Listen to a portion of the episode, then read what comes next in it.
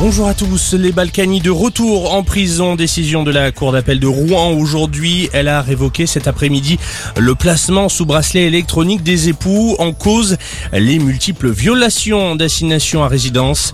C'est totalement injuste selon Patrick Balkany. L'ancien maire de Levallois envisage de porter plainte.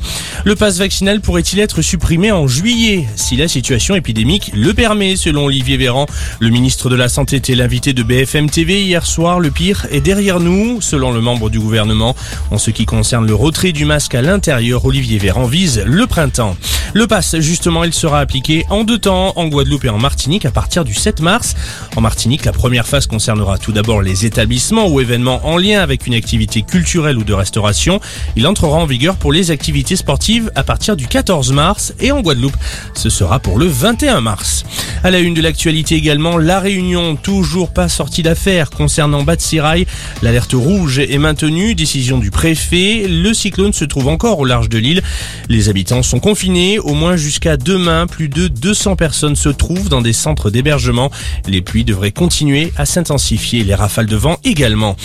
Emmanuel Macron doit s'entretenir aujourd'hui avec Vladimir Poutine au cœur des discussions entre les deux chefs d'État trouver une sortie de crise diplomatique aux frontières ukrainiennes.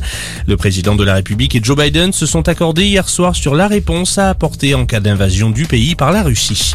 On passe au sport, J-1 avant l'ouverture officielle des JO de Pékin, la flamme olympique. D'ailleurs sur la muraille de Chine aujourd'hui, parmi certains porteurs, Jackie Chan, la star internationale du cinéma d'action. Et puis on connaît le président d'honneur de la cérémonie des victoires de la musique. Il s'agit de Stromae. L'artiste belge va donc succéder à Jean-Louis Aubert. Pour cette nouvelle édition, les grands favoris sont Aurel San et Clara Luciani, tous deux nommés dans quatre catégories. Rendez-vous le 11 février prochain. Excellent après-midi à tous.